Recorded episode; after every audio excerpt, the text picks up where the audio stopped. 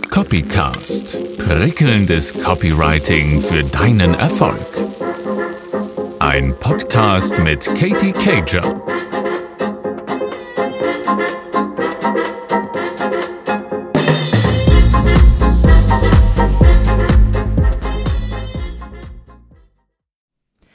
Katie, ich check das nicht. Was ist jetzt ein Narrativ und wo ist da der Unterschied zum Storytelling? Zu diesem Thema gibt es wahnsinnigen Nachholbedarf und deswegen hier eine eigene Folge zum Buchstaben N, dem Narrativ. Was ist das? Vielleicht ist das schon mal über den Weg gelaufen. Es ist ja so zum Modewort geworden in den letzten Jahren und Jahrzehnten. Man hört es gefühlt an jeder Ecke und doch weiß der ein oder andere noch nicht mal so richtig, was damit gemeint ist. Und jetzt ploppt auch immer wieder auf, das narrative Marketing und das narrative Branding.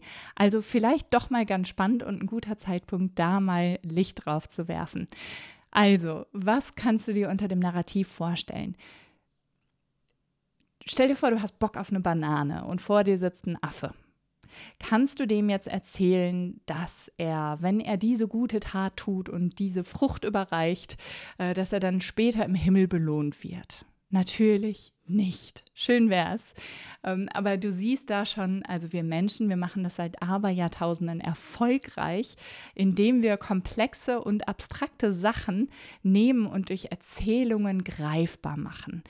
Also ein Narrativ ist nichts anderes als eine sinnstiftende Erzählung. Sprich, eine Erzählung, die Verbundenheit schafft, die Werte vermittelt, die Emotionen vermittelt und die irgendwie Sinn ergeben soll. Also immer da, wo du Menschen dazu bewegen möchtest, an etwas zu glauben, was sie jetzt noch nicht greifen können, ähm, bedienst du dich des Narrativs.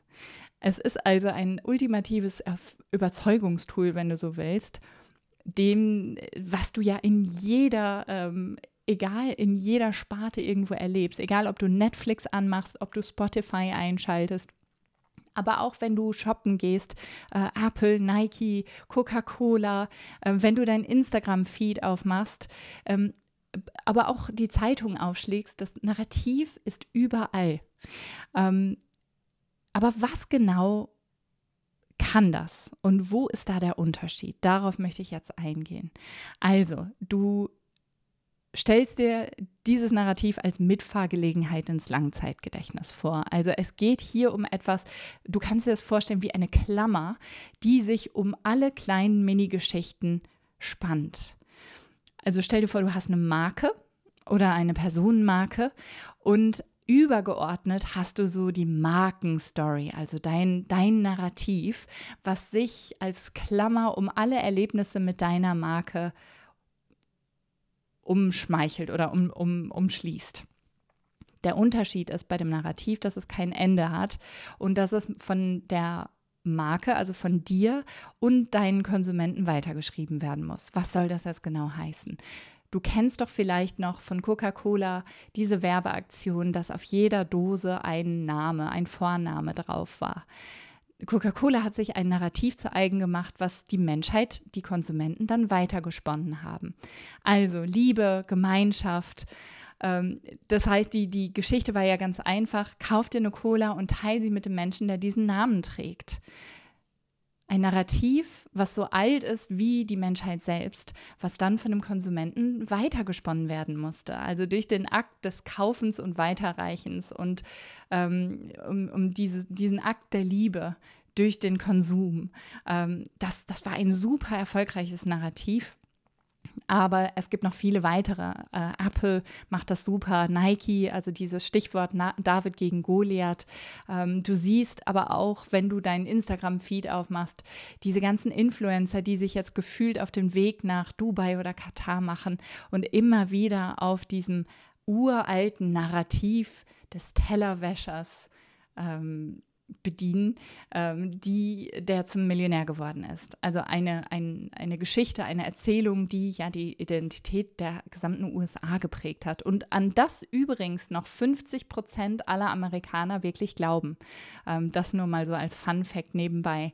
Also es ist eine Erzählung, die Werte vermittelt, die Emotionen erweckt, die vor allen Dingen Sinn stiften soll, die eine Gemeinschaft schaffen soll und wie du dir das jetzt im Marketing zu eigen machen kannst, darauf möchte ich jetzt eingehen. Also du hast schon gelernt, ein Narrativ hat kein Ende und im Gegensatz zu einer Story muss das Narrativ von dir als Marke und von deinen Konsumenten weitergeschrieben werden. Wo ist jetzt deine Herausforderung, wenn du dir das fürs Marketing nutzt? Du musst also Wege finden, um deine Touchpoints mit der Marke zu entwickeln, zu inspirieren und auch zu kuratieren. Also immer tollere Touchpoints zu finden, ähm, und äh, die, die im Prinzip alle auf dieses Narrativ, also auf diese übergeordnete Klammer einzahlen. Wenn du eine Love Brand bist, dann sorg auch dafür, dass auf der gesamten Kundenreise, also auf dem gesamten Kundenpfad, ähm, darauf eingezahlt wird, dass du Liebe vermittelst, dass du eine Love Brand bist. Also überlege genau, wie du dich da positionierst und wie du von deinen Konsumenten weitergeschrieben werden kannst. Wenn du das richtig gut machst, wenn du dein Narrativ absolut durchexerzierst und das erfolgreich machst, dann hast du eins, dann hast du Kult.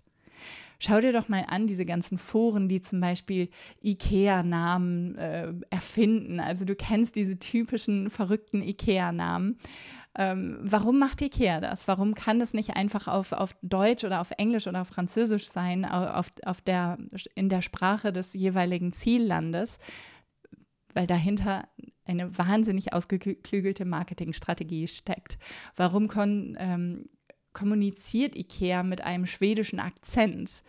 wenn die das doch einfach auf perfekten Deutsch oder perfekten Englisch oder Französisch oder Chinesisch machen könnten ähm, weil das natürlich zur Brand passt. All das zahlt auf das Narrativ ein.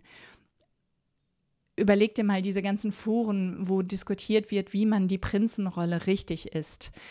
Isst man das in einem Rutsch mit dem Keks und mit der Schokolade in der Mitte oder schraubt man den oberen Keks erstmal ab und isst erst die Schokolade oder rollt man die Schokolade auf und isst sie dann? Also es gibt ja so viele Foren mittlerweile, wo Menschen sich den Mund fusselig reden und debattieren und diskutieren äh, über solche Sachen. Und das ist Kult. Das ist, das ist genau das, was du mit einem guten Narrativ schaffen kannst. Also, äh, ich hoffe, das hat dich ein bisschen weitergebracht. Merke dir vor allen Dingen, das Narrativ ist übergreifend. Es ist ein gesamter Erzählkomplex. Es stiftet Sinn. Es äh, findet sich in der Beautybranche, in der Versicherungsbranche, in Politik, Religion, Kultur. Es ist egal, was du mittlerweile konsumierst. Überall wirst du in Zukunft mehr darauf achten können, welches Narrativ dahinter steckt, was sich die Menschheit damit wirklich erzählen will. Beim Narrativ ist auch nicht unbedingt der Absender besonders klar. Also es geht ja manchmal schon über Jahrtausende hinweg, ähm, dass wir uns diese Geschichten erzählen, ähm, aber sie haben immer einen bestimmten Zweck. Und wollen Menschen zu etwas bewegen, vor allen Dingen an etwas Abstraktes zu glauben und Gemeinschaft schaffen. Also überleg dir mal gut, wo kannst du Kult hervorrufen, wie kannst du deine Marke noch kultiger machen, sodass dich Konsumenten wirklich zu Ende schreiben. Ich wünsche dir ganz viel Spaß dabei und wenn dich das Ganze interessiert, ich schicke dir auch mal gerne eine Leseliste dazu. Das mache ich sehr, sehr gerne. Mail mir dazu einfach an katie at kuvg.de und dann machen wir das sehr, sehr gerne. Ich freue mich, dass du hier warst. Ich freue mich aufs nächste Mal. Alles, alles Liebe. Happy Storytelling, deine Katie.